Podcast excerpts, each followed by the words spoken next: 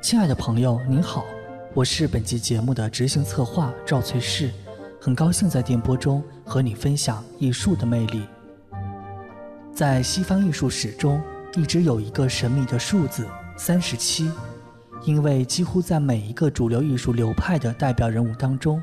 都会有一个短命的天才如流星般划过，他们都只活了三十七岁。文艺复兴三杰中的拉斐尔只活了三十七岁，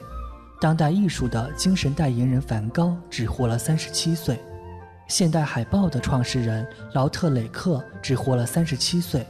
当然，三十七岁英年早逝的画家名单中，也包含今天节目要介绍的这一位法国人华托。我们并不清楚这是发现新大陆的勇者们英雄般的宿命，还是一个历史所形成的巧合。但最起码，在华托这里，这种令人不安的宿命感扮演了一个极其重要的角色。他让华托短暂的一生愁绪交织，常年生病，而注定将要过早到来的死亡，也塑造了他高傲纤弱、敏感冲动的性格，培养起他沉溺于幻想、敏捷好思的习惯，同时也成就了他纤弱精巧、轻盈秀雅的艺术。华托所开创的这种艺术风格，正是洛可可艺术。而洛可可艺术之所以兴起，也与巴洛克艺术有着千丝万缕的联系。一七零零年，巴洛克艺术在欧洲的发展达到了顶峰。可是，作为一个艺术传统薄弱的新兴帝国，法国的应对多少显得有些慌乱而混杂。以法国崛起的标志凡尔赛宫为例，它的建筑风格是典型的巴洛克风格，但为了强调理性与秩序，竟将外部原本曲线性的装饰全部改成了直线，而它内部的装饰又大多采用了巴洛克式的壁画与雕塑。相应的，法国的传奇帝王太阳王路易十四终其一生也和凡尔赛宫一样，对巴洛克艺术保持了这种矛盾的心态，一方面。这位好大喜功、热爱奢华、极度追求排场的国王，无疑深谙巴洛克艺术的精髓。但另一方面，他又总是刻意地画出了一道理性与秩序的界限。如果一旦超越这条界限，他马上便与之保持距离。这些在他戏剧治国的理念中尤其清晰地表现了出来。如果说巴洛克艺术中的人物都有一种舞台化的演出意识的话，那路易十四则将这种风格演绎到了极致，在他戏剧治国的理念里，这出舞台剧不再只出现在绘画里，而是表现在现实生活中。这出戏剧以路易十四和他的权力为焦点，起床、宴会、交际、盛大的舞会都被精心的进行了戏剧性的设计。他的外在表现如烟火般浮华璀璨，但暗地的城市却是一板一眼。精致到了矫饰，严谨到了严酷的地步。在凡尔赛宫，路易十四和那些被他变相软禁的贵族们的生活，其实就是一场永不落幕的喜剧。而在法国绘画领域，这种从舞台风到舞台化的演变，是由华托完成的。当十九岁的华托决定成为一名画家，并前往巴黎求学时，他的第一位老师便是一位剧院舞台布景画家，而这个剧院经营的主要剧目就是即兴滑稽剧。在这里，华托不但对戏剧产生了浓厚的兴趣，而且经常用手中的画笔描绘和记录演员们的生活。后来，他又将这种戏剧性的构图带入了自己的油画中，好似生活也变成了一幕他经常看到的滑稽剧一样。不过，在当时，华托喜欢的这种画风被认为格调不高，以至于在法国皇家学院举办的罗马奖绘画比赛中，华托名落孙山。那一年是一七零九年，华托已经学会绘画超过五个年头了。罗马奖是一个法国官方性质的艺术大奖，获奖者将获得前往意大利学习艺术的奖学金，为期四年。罗马奖的诱人之处，倒并非是这一大笔奖金和游学的资格，而是获得这个大奖本身就是艺术家得到官方认可的一种标志。对于高傲敏感、对绘画有远大抱负，而且总觉得时光宝贵的华佗来说，这无疑是一个重大的打击。他开始回到家乡奋发图强。当两年后再回到巴黎时，他画出了成名作《周发西台岛》。在这幅画中，尽管过往那种舞台剧式的构图已经消失不见了，但那股戏剧性的精神却被他保留了下来，并内化成了一种特有的气质。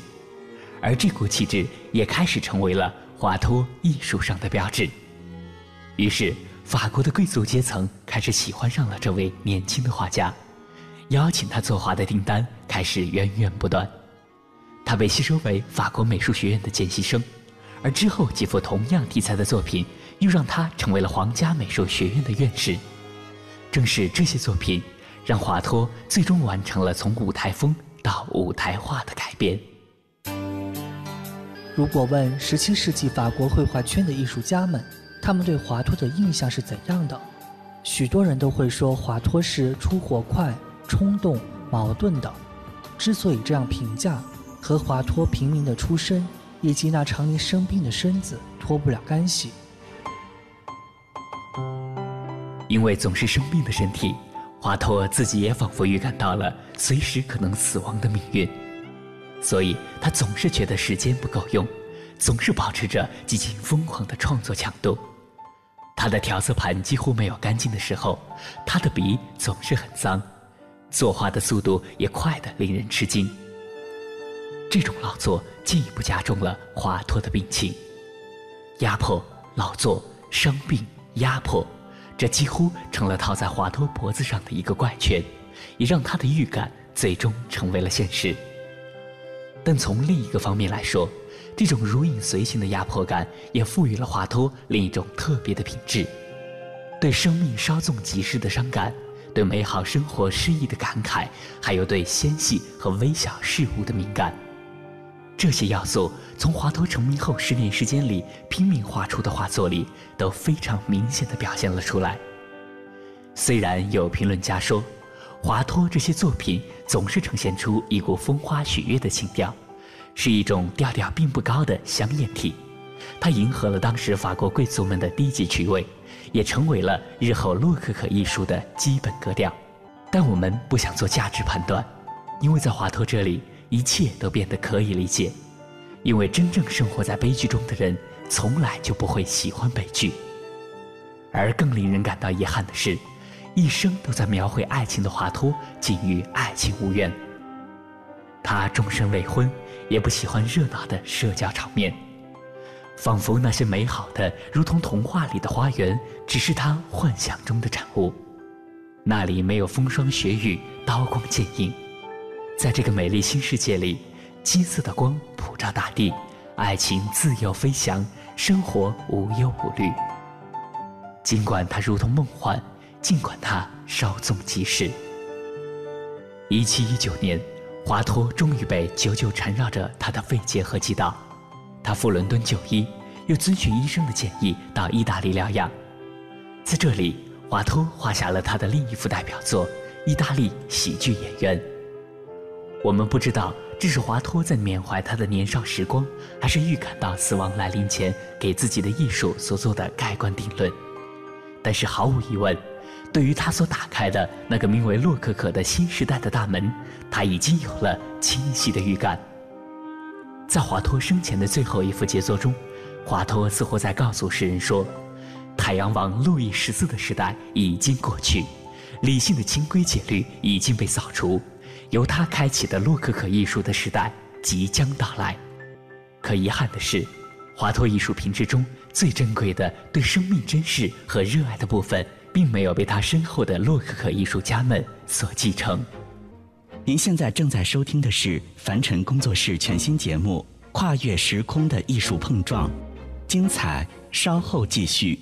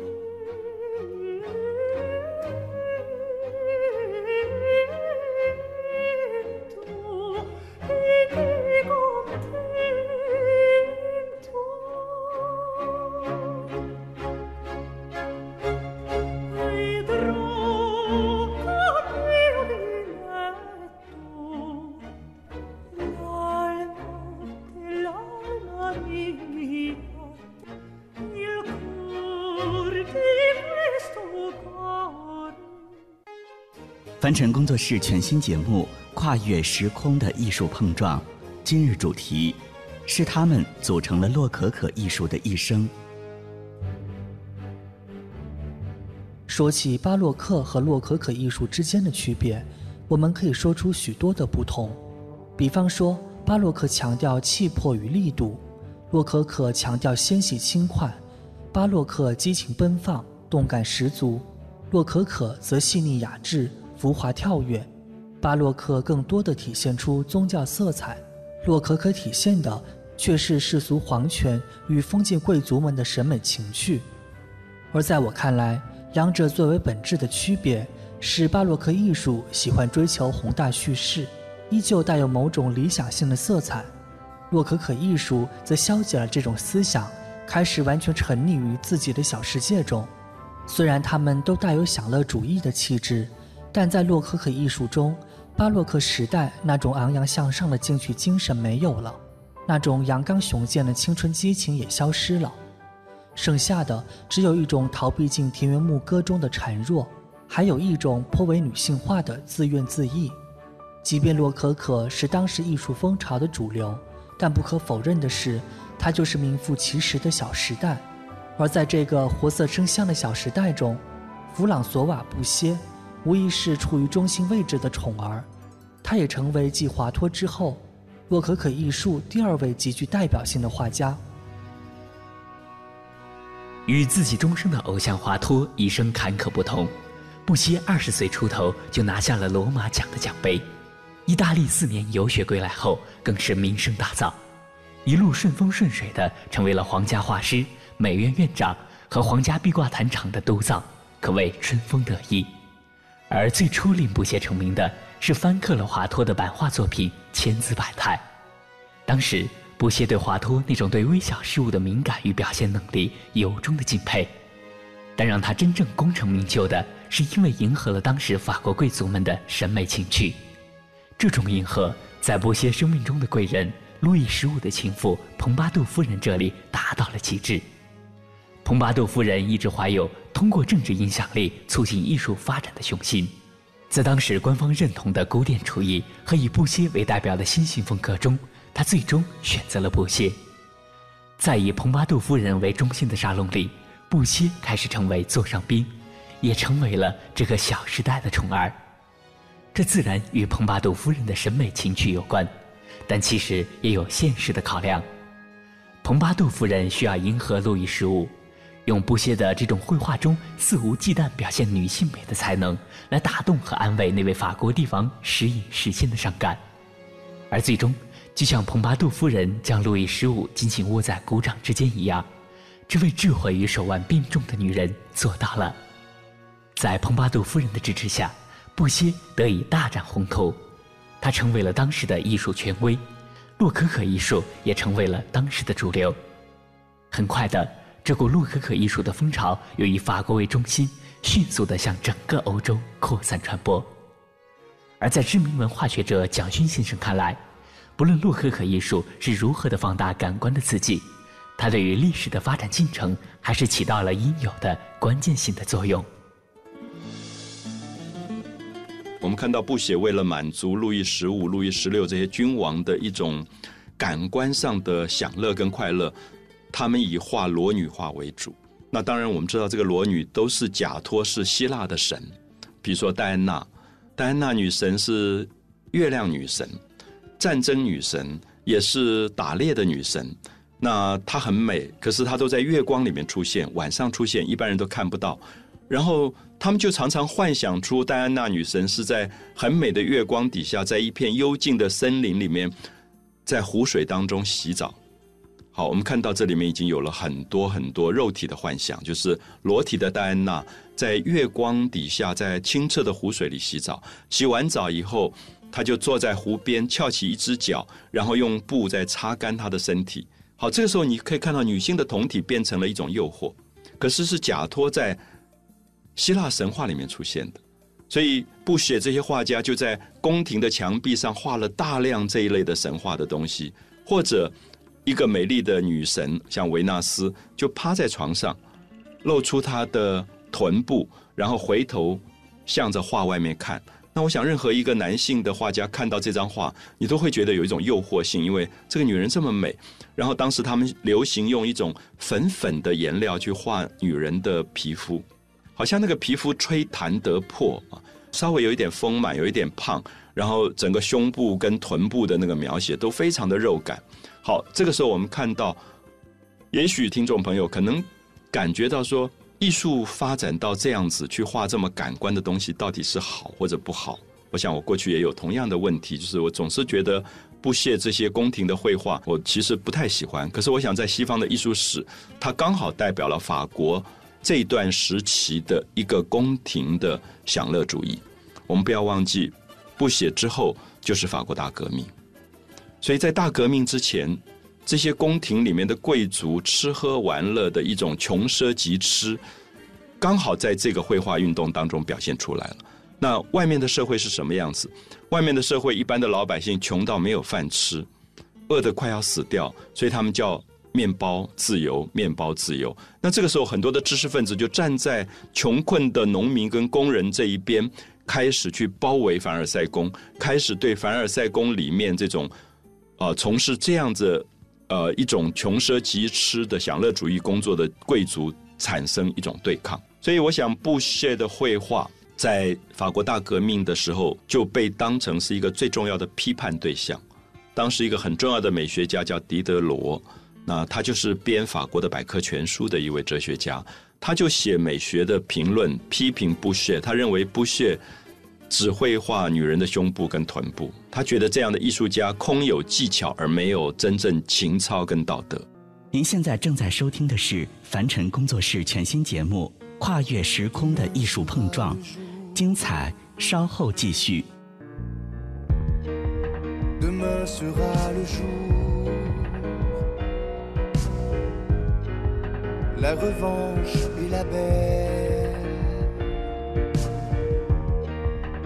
Le dernier recours.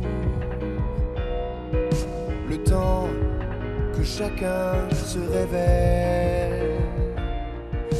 La vie ailleurs,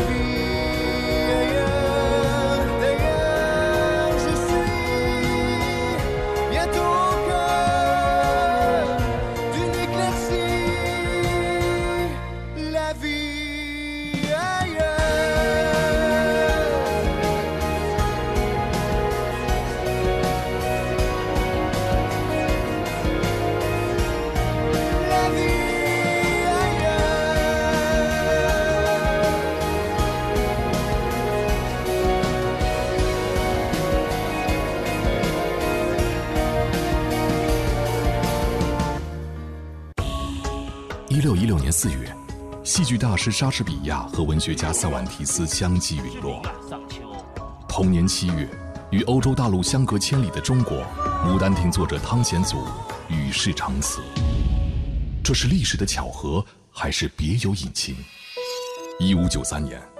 明朝画家徐渭在穷困潦倒中结束了自杀九次未遂、失手杀妻、癫狂症困扰、怀才不遇的一生。二百九十七年后的一八九零年，有着类似生命轨迹，生前受尽他人嘲讽的天才画家梵高，用左轮手枪，与世界做了最后的告别。这是苦难与成就的天平上命运的玩笑，还是他们自己一手造就的结局？这样的故事还有很多很多。看似毫无干系的两人，却在历史洪流中以不同的方式迈向了相同的方向。凡尘工作室全新节目《跨越时空的艺术碰撞》，每晚十点，为你展现艺术大师不凡的经历与跨越时空的碰撞，记录历史进程，让你听懂艺术，看懂艺术，爱上艺术。